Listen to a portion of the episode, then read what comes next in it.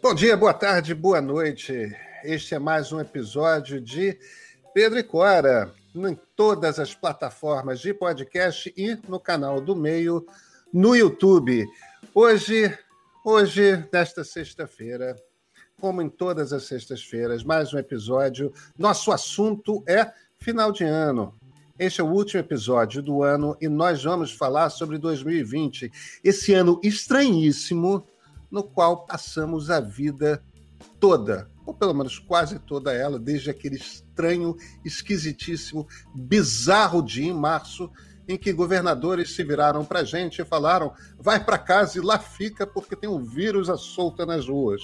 Pois é, em 2020 passamos a vida aqui, dentro de telas, nos relacionando em telas e aprendemos a respeito da vida nas telas. Esse é o assunto do nosso primeiro bloco. E, Cora, com quem que a gente vai conversar?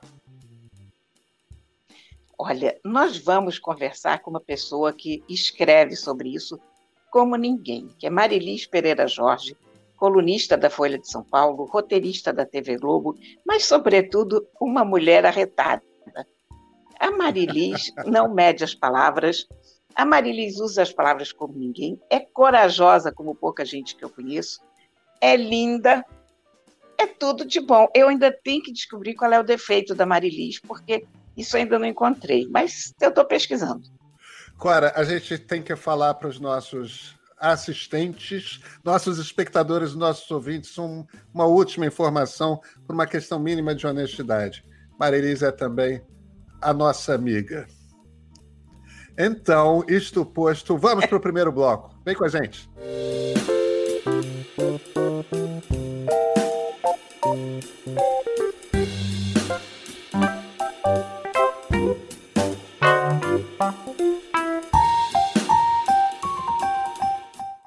Pedrinho, chegando ao final deste bizarríssimo ano de 2020, eu tenho observado na maior parte das redes sociais um fenômeno curioso. Pessoas fazendo confissões e agradecimentos em que o teor básico é o seguinte: como são importantes as pessoas virtuais das suas vidas, como os seus amigos de rede social são, na verdade, amigos como quaisquer outros amigos. Eu acho isso curioso, porque para mim, que vivo na internet já há muito tempo, o amigo virtual é tão amigo quanto qualquer outro amigo.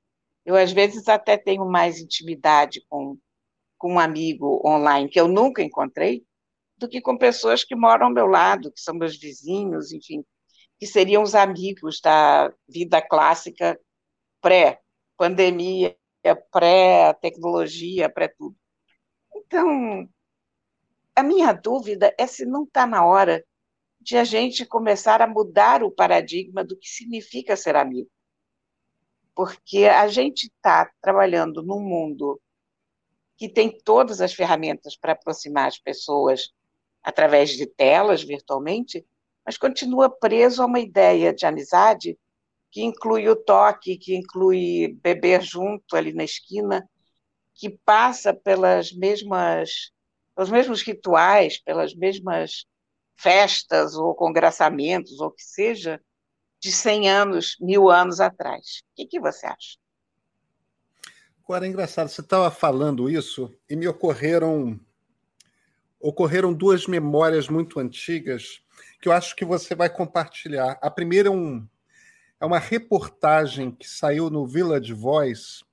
Tenho certeza que você deve ter lido esse texto, nos anos 90 de um jornalista chamado Julian D. Bell, que eu, me causou imensa impressão, que ele contava a história de um Mu, Mu se escreve M-O-O, que é um, é um desses jogos de RPG virtuais, isso, isso nos anos 90, num ambiente totalmente escrito em, em texto, né? Não tinha eh, interface gráfica ainda, mas era um é um videogame em que as pessoas interagiam numa comunidade virtual e num determinado momento um determinado personagem cometeu um ato de violência sexual é, que era volto tudo escrito em texto, pessoas que não se conhecem, espalhadas no mundo, e tudo é descrito. As pessoas vão falando, então agora eu, personagem X, vou fazer tal ato com a pessoa, personagem Y. Só que dentro daquele ambiente virtual, Julian de Bell descrevia, houve esse estupro. Um estupro virtual, quer dizer, não era um estupro real e sequer havia algo gráfico para ser visto. Só que aquilo causou um trauma na comunidade e uma revolta tal que as pessoas começaram a parar e houve a necessidade de, de se fazer uma terapia em conjunto. Se desenvolveram leis para aquela comunidade, para aquele ambiente virtual, e a conclusão dele era, em essência, como que um banco de dados se transformou numa comunidade. Isso me remete a, a, um pequeno livro que alguém com quem nós já jantamos juntos aqui no Rio de Janeiro, que foi um professor meu, Howard Rheingold. Ah, escreveu, maravilhoso. Escreveu um pequeno livro chamado A Comunidade Virtual sobre um BBS de São Francisco da UEL, que eu sei que você participou desse BBS. O Muito. BBS era uma comunidade virtual anterior à internet. É... E, e o Rheingold, também nos anos 90, escrevia muito sobre como que na UEL pessoas procuravam médicos, pessoas, quer dizer, a, a, aquilo, comunidades se formavam rapidamente. E, e, e, intimidades se formavam de pessoas se confessarem, é, é trocarem é, confissões a respeito de questões íntimas e angústias e, e, e, dilemas a respeito dos seus casamentos, a respeito de questões profissionais com pessoas que não conheciam pessoalmente, mas que ao longo dos meses e anos criavam laços reais de confiança. Quer dizer, tudo que você está me falando, Cora, é claro que nada disso. É, é, essas duas referências que eu passei para você são referências que você conhece. E você conhece Sim. dos anos 90 como eu os conheço. Quer dizer, essas não são novidades para a gente. Que comunidades virtuais são comunidades, que amizades virtuais são amizades.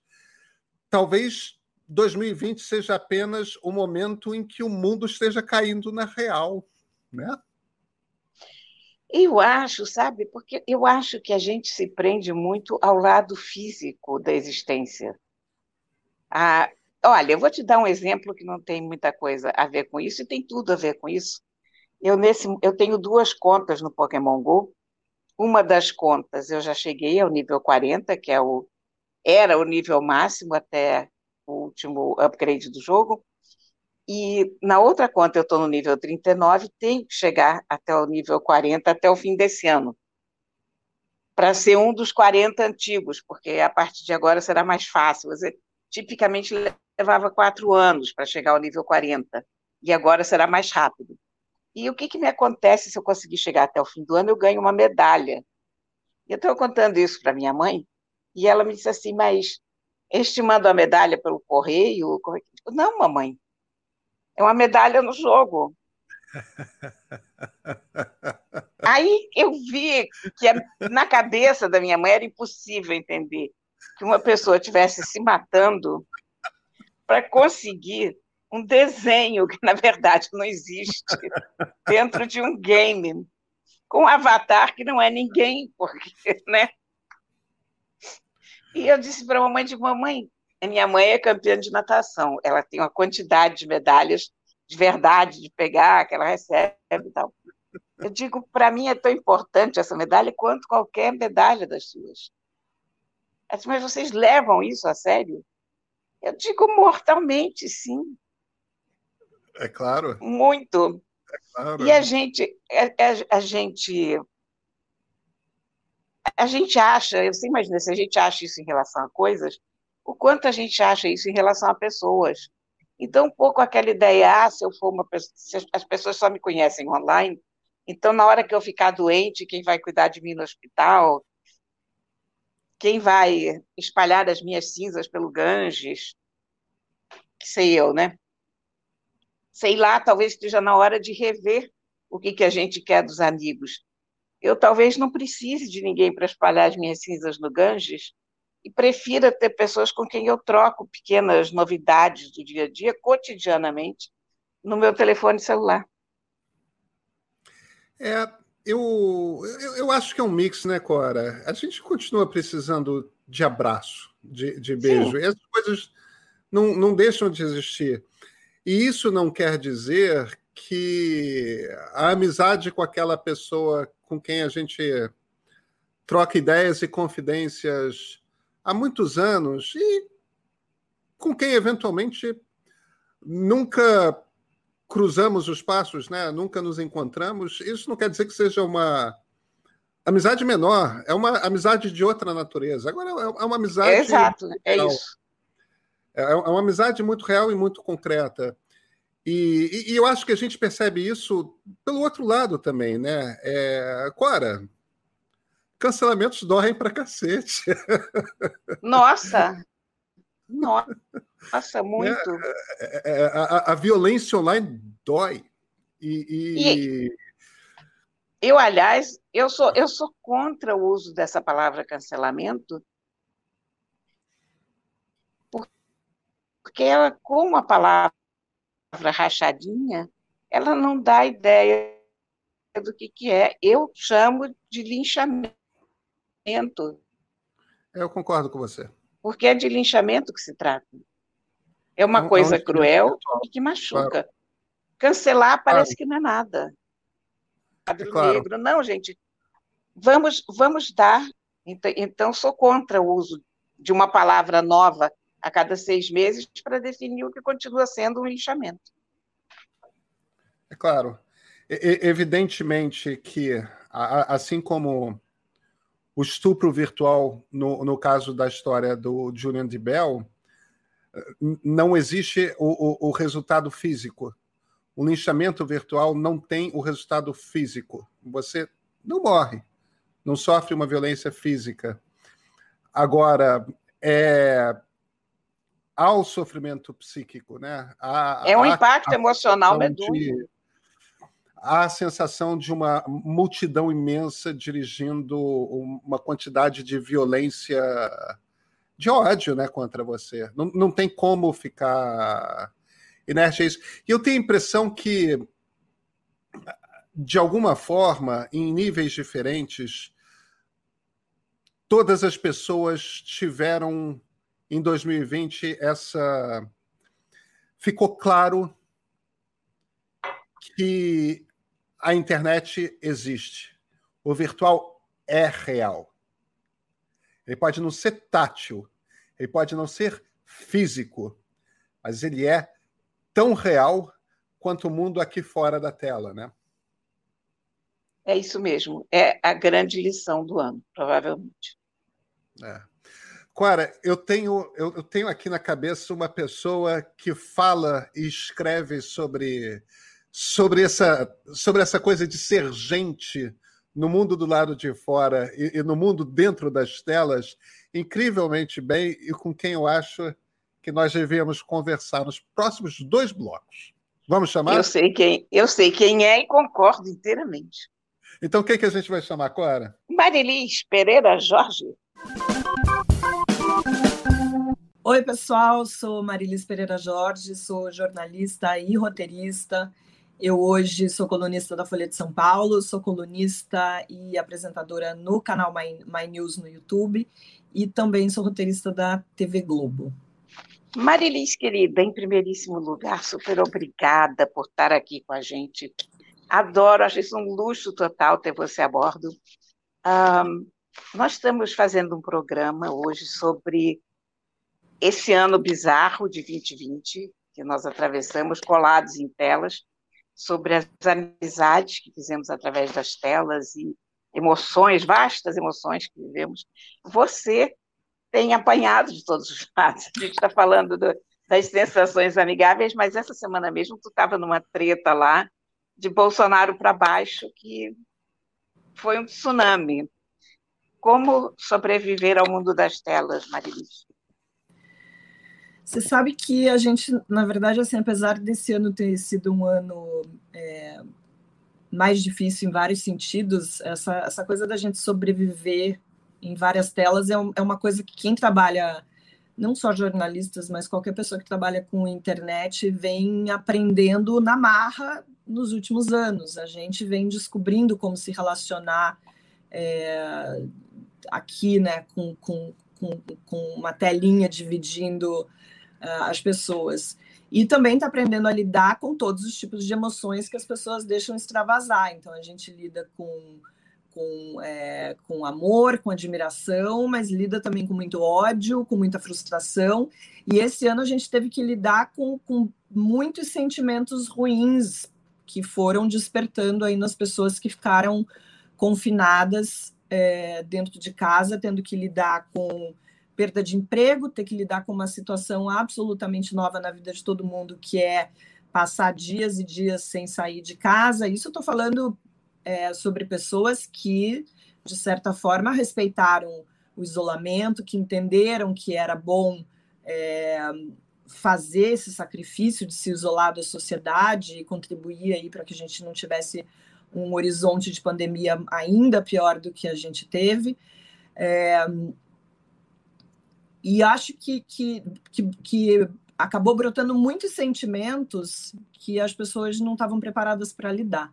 Não à toa, eu até falei isso hoje na, na coluna, na minha coluna na Folha, é, respondendo a uma pergunta do general Pazuello, que foi perguntar por que essa ansiedade, essa angústia, quando foi questionado pelos jornalistas sobre é, a distribuição da vacina e que vacina que a gente vai ter, né? E eu trouxe para ele um dado que acho que mostra exatamente como foi um ano difícil para todo mundo. Quatro entre dez brasileiros sofreram algum nível de estresse, de, de estresse, não, desculpa, sofreram algum nível de ansiedade durante aí essa pandemia. A gente está no topo dos países de, dessa pesquisa que foi feita pela, pela Ipsos, que é um instituto de pesquisa, mostrando que entre 16 países que foram pesquisados, o Brasil está em primeiro lugar de pessoas que estão lidando com muita, né, com, desenvolvendo aí muita ansiedade por conta do que a gente está vivendo, que foi dificultado também pelo fato de que a gente não teve uma liderança para atravessar essa tormenta toda que a gente está atravessando, diferentemente do que a gente viu em outros países, que a gente viu ali lideranças, goste, delas ou não, mas que estavam que, que tinham pelo menos estavam é, seguindo alguns parâmetros aí ditados pela Organização Mundial da Saúde, pelo que os cientistas estavam dizendo de como a gente deveria enfrentar isso.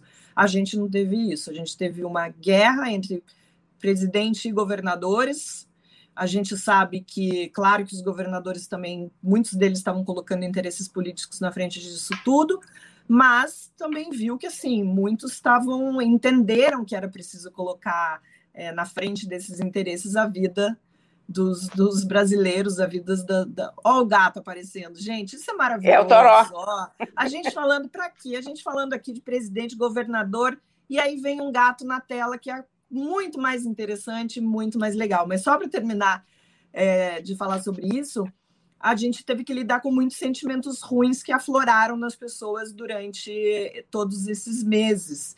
E acaba sobrando muito para quem tem uma vida pública, uma vida mais exposta, como é o caso de nós três aqui. Zé Marilis, é, você está vendo de uma semana de cancelamento. Eu, eu, eu sofri uma caramba, um monte de cancelamentos nos últimos anos. A Cora sofreu alguns, você sofreu alguns.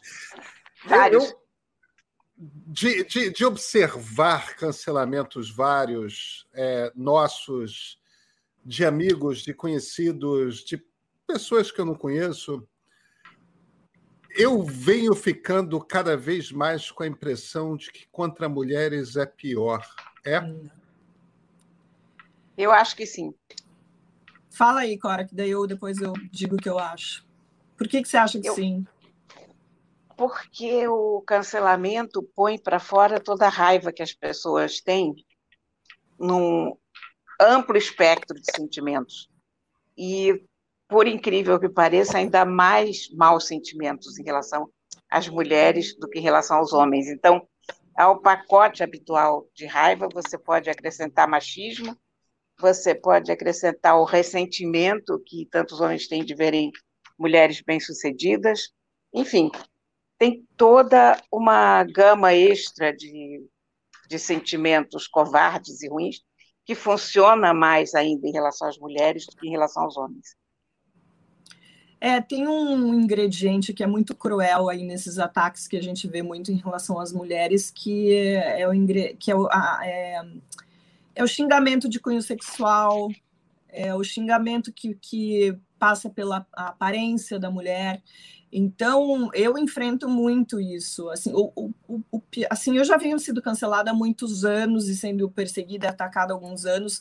É, o primeiro episódio muito grave que eu sofri tem dois anos, que foi um pouco antes da eleição de Jair Bolsonaro. Isso não significa que eu não tenha sido cancelada e não tenha sido atacada e ameaçada por, por gente de outras ideologias, mas foi o primeiro muito grave e que na, naquela época me pegou muito. Nesses dois anos eu vim aprendendo muito a lidar com esse tipo de coisa. É, é, nesse final de semana até alguns amigos me mandaram me, me mandaram mensagens perguntando como eu estava e Pedro inclusive me mandou mensagem. Eu falei, olha, é, eu não, me, eu não fico mais surpresa com esse tipo de ataque, mas eu não me acostumo. Eu não me acostumo com pessoas me xingando de achando inclusive que esse xingamento chamar uma mulher de, de é sempre essa, essa coisa querendo é, é, mostrar de alguma forma que aquela mulher não tem honra, como se a vida sexual dessa mulher fosse é, fizesse parte desse, dessa avaliação que passa pelo, pelo público. É, então tem um componente machista muito grande. É, outra coisa que já, já fui bastante xingada, velha, sua velha, sua baranga, sua feia. Isso é uma coisa que a gente vê muito, é, que acabam virando armas na, na, nas mãos dessas pessoas, né? Sua mal, mal amada. É, aposto que não, não tem um homem, sabe? Como se uma mulher precisasse de um homem para ser feliz ou para ter algum tipo de sucesso. Mas a gente vê também é, um, um componente de, de homofobia. Então, dependendo do ataque, quando é um homem, mas se é um, um homossexual, por exemplo, é a coisa do enfim, daí descamba para um monte de baixaria que a gente vê. Mas a gente, o, o, que eu percebo sim, a mulher é um alvo muito fácil. A mulher é, é a ameaça, e eu acho que as pessoas, as pessoas que fazem esse tipo de ameaça, elas se veem muito poderosas quando elas partem para cima de uma mulher, achando que aquela mulher é, acima de tudo, sensível, vulnerável, que não vai aguentar o tranco. Eu estou muito mais escolada, sofro muito menos, não precisei nem tomar calmante nem nada esse final de semana Passei tranquilamente por isso. Não vou dizer que é agradável, ninguém quer ler. E eu sou uma pessoa muito curiosa, então eu leio muitos comentários. Apaguei centenas, mas li alguns comentários, o que não é nada agradável. E eu até brinquei com. Eu estava conversando com uma, uma ex-chefe minha. A gente não pode entrar nesse jogo, a gente não pode ficar revidando. Eu acho, na verdade, que eu fico mais brava de não poder revidar e falar um monte de absurdo que eu gostaria de falar para essas pessoas, é, do que pelos xingamentos que eu, que eu recebo. Então, eu escolho um ou outro, mando um petardo, sou bem mal educada, falo uns palavrões e, e me sinto bem melhor, porque também não, não tenho sangue de barata e não estou aqui para ficar tomando pancada. Mas Cara, eu sei você, que vocês você, dois, por exemplo, eu sei você revida dois, muito. Não, mas hoje eu estou muito mais tranquila, Cora. Mas vocês dois, por exemplo, são ídolos. Vocês são muito mais elegantes do que eu, muito mais tranquilos para responder esses ataques todos. Olha, eu tenho uma amiga. Não, eu tenho uma amiga, sabe, que é assim, um cavaleiro montado num cavalo branco, com uma lança em punho, que toda vez que começa a acontecer alguma treta horrorosa comigo, ela vem feito um furacão. Ela se chama Marilis, está presente nessa tela. Então, eu me dou às vezes ao luxo de não falar palavrões, porque vem a Marilis ali e cada eu pau. Falo, né? Aliás, para quem não sabe, eu e Cora nos conhecemos, ficamos amigas justamente numa situação dessa. Uma treta, exatamente. Atacada, e que eu fui lá e fui defender Cora. E assim, tá vendo como as redes sociais, mesmo em momentos difíceis, podem podem originar histórias muito boas e amizades duradouras, olha aí. E, e aprofundar é. sentimentos. É. Pois é, a, a gente está chegando, infelizmente, ao fim desse bloco, mas, Marilis, é, é, essa conversa é boa demais. Eu vou te pedir para ficar para um segundo bloco, por favor. Gente, já? Já. Passa muito rápido quando a gente está conversando com quem a gente gosta. Então fica para o próximo. A gente volta já. Pois é, a gente está falando de redes sociais e, e, de como tem esse lado agressivo nela. Existe um lado bom? Tem, Marilis? Ah, é comigo? Fiquei esperando. Claro que é com você. Ué, a gente estava falando, né? Eu acho que eu, eu fiz grandes amizades por, por meio das redes sociais. Por exemplo, a gente tem um grupo muito bacana que algumas pessoas eu conheci primeiro nas redes sociais. Acho que o caso do Pedro também foi esse. Acho que a gente primeiro se conheceu nas redes sociais. E depois acabou virando uma, uma, uma, uma, amizade virtual que acabou virando uma amizade, amizade física. O Ricardo Rangel, que é nosso grande amigo, também foi a mesma coisa. O Ricardo, inclusive, me conheceu é, quando eu escrevi uma coluna não muito educada sobre o Rio de Janeiro, que as pessoas ficaram muito revoltadas, mas o Ricardo repostou a coluna e falou que eu tinha sido muito dura, mas que eu tinha razão. É, eu sou uma grande entusiasta das redes sociais, dos aplicativos de relacionamento. Eu acho que é só um jeito da gente se relacionar de uma forma diferente, de conhecer pessoas. É, eu acho que ela tem. E nesse momento de pandemia, ficou muito claro que era uma bobagem essa demonização das redes sociais, do celular, dos aplicativos, porque foi isso, na verdade, que manteve a gente, manteve a nossa sanidade minimamente intacta, não que ela tenha ficado inteira, totalmente intacta, mas é, manteve a nossa sanidade minimamente intacta durante todos esses meses aí de, é, de isolamento, de separação das pessoas. Eu tô sem ver meus pais até, o, até agora, sabe? O, o, que é muito difícil. Tem gente que vai passar Natal e Réveillon também aí em ligações de Zoom, né? Usando aí o que a gente tem de, de tecnologia para aproximar as pessoas. É, então, eu, eu, eu, eu consigo, eu, cons eu consigo, na verdade, ver muito mais coisas positivas do que esse lado negativo, esse buraco negro que às vezes a gente mergulha. Vocês não, vocês não veem isso? Como é que foi para vocês durante a pandemia? Ou foi exaustivo? Sei lá, às vezes eu ficava um pouco cansada, assim, ó, mais uma reunião no Zoom, mais uma happy hour no Zoom, mas eu acho que foi a nossa salvação. Eu acho que o lado negativo chama mais atenção, mas o lado positivo é muito maior, sem sombra de dúvida. Uh, eu acho que essa pandemia foi diferente de qualquer pandemia que a humanidade jamais viveu, por essa possibilidade inédita que a gente teve de, apesar de estarmos isolados, estarmos todos muito próximos, de podermos continuar nos vendo, nos falando, acompanhando as vidas uns dos outros, porque o que faz a vida, o que faz um dia ser diferente do outro, afinal, não são os grandes temas, mas são aquelas coisinhas pequenas do cotidiano que você troca numa rede social, é aquele brinco vermelho que você põe, o, o gato que foi para cá ou para lá, o livro, enfim, são miudezas que a, gente, que a gente junta e vai confeccionando aquela rede do dia a dia que segura a conversa, que segura as amizades, né? E para você, Pedro? É, eu acho, é, não, eu acho que vocês têm razão. Eu, eu acho, principalmente no auge da pandemia, naqueles primeiros seis, sete meses, que realmente a gente. A gente teve uns seis meses que não deu para sair de casa, ponto, né? É, foi, um, foi um período muito longo.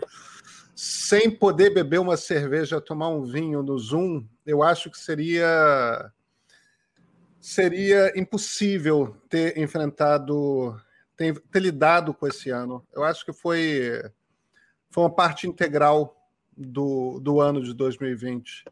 Você tem umas experiências divertidas com isso, não tem, não, Marilis?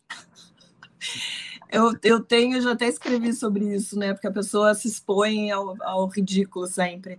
É, acho que numa da, lá no começo, quando as pessoas começaram a entender que, que poderiam é, fazer reuniões com mais de uma pessoa ali no vídeo, que esses aplicativos aí começaram, né? Aplicativos que as pessoas nem conheciam, a maioria das pessoas não conhecia ou não usava, então o House Party, o Zoom, é, o Teams, né? As pessoas começaram a usar tudo isso aí. E aí, numa das. Daí começaram a fazer festas, festas de aniversário. Eu participei de algumas lá no começo que foram muito divertidas. E teve um domingo que eu tinha três festas. E eu acabei saindo, indo, comecei numa, fui para outra, depois fui para a terceira. Gente, eu e, e bebendo. E eu consegui a façanha de terminar a noite de, de, domingo bêbada e na segunda-feira de manhã eu estava de ressaca, e de ressaca moral, inclusive pensando como é que eu consegui ficar bêbada numa festa, em três festas no Zoom. Mas é isso, é a capacidade da, que a gente tem de se adaptar a períodos que são muito difíceis da vida. Eu fico pensando, hoje eu tenho essa história para contar, estou dando muita risada, que bom que eu vivi isso tive que aprender que é, bebida é bebida igual em qualquer lugar, inclusive na frente do computador, né? Se você bebe demais, ela sobe. Mas tem uma outra coisa que eu acho que a gente a gente teve que se acostumar e as pessoas se acostumaram a entrar um pouco na casa dos outros, sabe? É ver lá a estante de livros do Pedro, é ver o gato da Cora passando em cima da mesa. Eu passei por diversas situações assim de trabalho, do gato pular e não querer dormir, pular aqui no meu colo não, não querer sair, sabe? Das pessoas entrarem um pouco na nossa casa. E eu acho que isso trouxe um pouco de conforto, sim, para a gente, é, por dividir um pouco, de alguma forma, estar um pouco no ambiente das outras pessoas, mesmo que por meio de uma telinha. Olha, esse lado do inesperado, eu acho que foi a coisa mais rica que a gente levou da pandemia, porque a gente estava acostumado até o começo dessa história com aquele a pessoa no vídeo sempre muito arrumada, falando sempre com muito boa dicção, digamos William Bonner, para botar um exemplo máximo. E aí a gente começa, e, e, sempre a gente se achando muito inadequado, toda vez que a gente precisava falar num vídeo, porque William Bonner só tem um, né? E já tem emprego, não somos nós. E aí, na casa da gente acontece tudo. Aparece o gato, uh, cai uma coisa lá atrás, falta luz, enfim. A obra não funciona o sistema uh, passa uma mulher pelada por trás, como já aconteceu, né? É. Uma série de coisas acontecem bizarras. Aquele das crianças, vocês se lembram? Bem no começo, de um professor que estava dando uma, Sim, uma entrevista ela... para a BBC, e vieram os filhinhos, e a mulher veio de quatro lá atrás, tentando pegar as crianças. Enfim, é, eu acho. Fala, essa, essa, isso foi um compartilhamento de humanidade, sabe? De o compartilhamento da imperfeição, que eu acho que fez muito bem para todo mundo, sabe? Hoje, por exemplo, é engraçado, né? Mas eh, eu, até para criar uma rotina em casa de trabalho, é, eu, eu me arrumava, assim, acordava, fazia alguma coisa, tomava café, tomava um banho, botava uma roupa, às vezes até passava uma, alguma coisa na, na cara se eu ia ter uma reunião e tal, que me ajudou um pouco a ter uma rotina e não ficar. Né, todos os especialistas que eu falei sobre isso falavam a gente precisa ter rotina para não enlouquecer.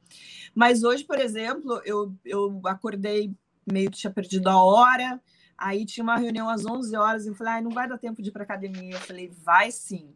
Ó, desculpa. Aí saí correndo, fui à academia, voltei. Gente, entrei, só puxei o cabelo, estava suada de academia, entrei, puxei, fiz um rabo de cavalo e vamos lá para a reunião. Então, assim, trouxe alguma. A gente ficou mais flexível com a gente mesmo, sabe? Com menos, menos cobranças em, em relação a, a, algumas coisas. É... Porque também precisava, não dava para ser, ser muito duro o tempo todo. Para você foi como, Pedro, com duas crianças em casa? Com duas crianças. Olha, foi. Eu acho que a grande, a grande dificuldade da, das crianças é que você tem que se obrigar a manter uma rotina de alimentação mais rígida. É, porque tem que ter o almoço direito, sabe? Com, com, com você mesmo, dá para ter uma comida congelada de vez em quando e chutar o pau da barraca com dá. mais tranquilidade. Com criança não dá. Agora, ao mesmo tempo, eu organizei uma ou duas festas, duas festas para os meus filhos via Zoom com os amigos deles. A alegria deles, a felicidade deles de verem os amigos. Eles não tinham propriamente conversas, tá? porque tem uma coisa de uma. A capacidade de dispersão de crianças de 9 e 10 anos é imensa, vocês não têm é. ideia. Eles não fixam, eles não fixam, eles não têm conversas. Mas a felicidade deles de se verem.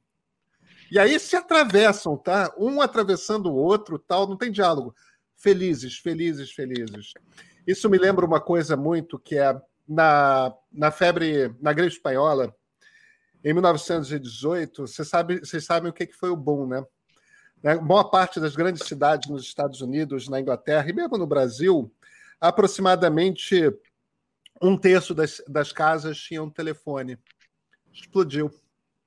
Quer dizer, a mesma coisa aconteceu. O que a gente teve aqui uhum. na nossa pandemia com a videochamada, que é uma coisa que entrou na nossa rotina, eu tenho certeza que vai ficar para sempre, foi com o telefone lá atrás. O telefone entrou na vida das pessoas na gripe espanhola.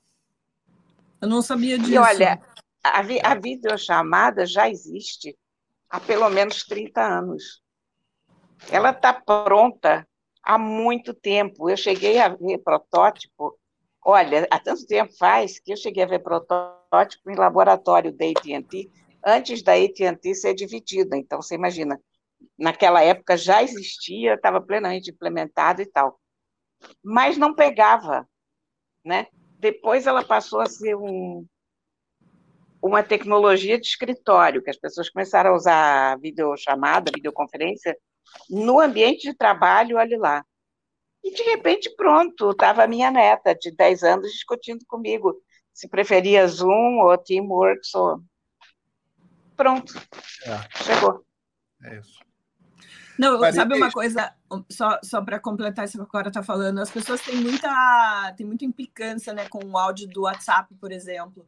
Eu nunca tive, eu acho que é muito fácil, porque eu estou fazendo mil coisas, eu adoro ouvir o que a pessoa está falando, mas durante a pandemia, para mim teve um sabor ainda especial de ouvir a voz das pessoas, sabe? Não necessariamente você estava numa chamada de vídeo, mas ouvir a pessoa falando, ouvir a voz, saber que a pessoa está bem, ouvir dando risada, fazendo piada. É, se eu já não tinha birra nenhuma com chamada de com, com mensagem de áudio nessa pandemia, então eu fiquei mais amiga ainda. Eu tenho uma birra com chamada de áudio. Eu não tenho, não. Uma coisa, existe uma coisa chamada telefone. Olha que prático, junta a chamada de áudio de um lado com a chamada de áudio do outro, em tempo real. Mas, Cora, não é uma tecnologia chamada... revolucionária? A mensagem, a mensagem você pode ouvir na hora que você está, enfim, tranquilo para ouvir, não necessariamente na hora que a pessoa te manda a mensagem, entendeu? Por, por isso que eu penso assim. Eu sei, Gente, eu tô brincando. Eu tenho, eu tenho uma missão horrorosa aqui, que é a missão de manter o tempo. Oh. Marilis, deixa eu te falar uma coisa. Eu e a ah. Cora estávamos nesse dilema desse programa de fim de ano, porque esse é o último Pedro e Cora do fim de ano, desse ano, que é, a gente precisava falar de 2020 desse ano, que é, é, convivemos com a nossa vida intermediada por telas. E estávamos, vem cá, quem é a pessoa ah. a gente falar sobre como é que é ser gente em 2020. E quem é, quem é, quem é? Olha, ninguém podia ser uma pessoa ah. mais adequada, mais ideal para ter a capacidade de resumir 2020. A gente leu muita gente escrevendo sobre 2020, tá? Ninguém era melhor do que você. E, e, e eu tenho certeza, depois desse nosso bate-papo curto, que ninguém faria essa conversa melhor. Muito obrigado por ter aceito o convite. Ai, gente, uma delícia estar com vocês e que bom, que bom. Gente, então, esse foi o nosso último Pedro e Cora desse estranhíssimo ano de 2020. Eu espero que vocês tenham gostado da nossa aventura até aqui e espero que vocês estejam com a gente logo mais em 2021 um ano que vamos esperar e torcer seja mais leve e menos sombrio do que esse que passou.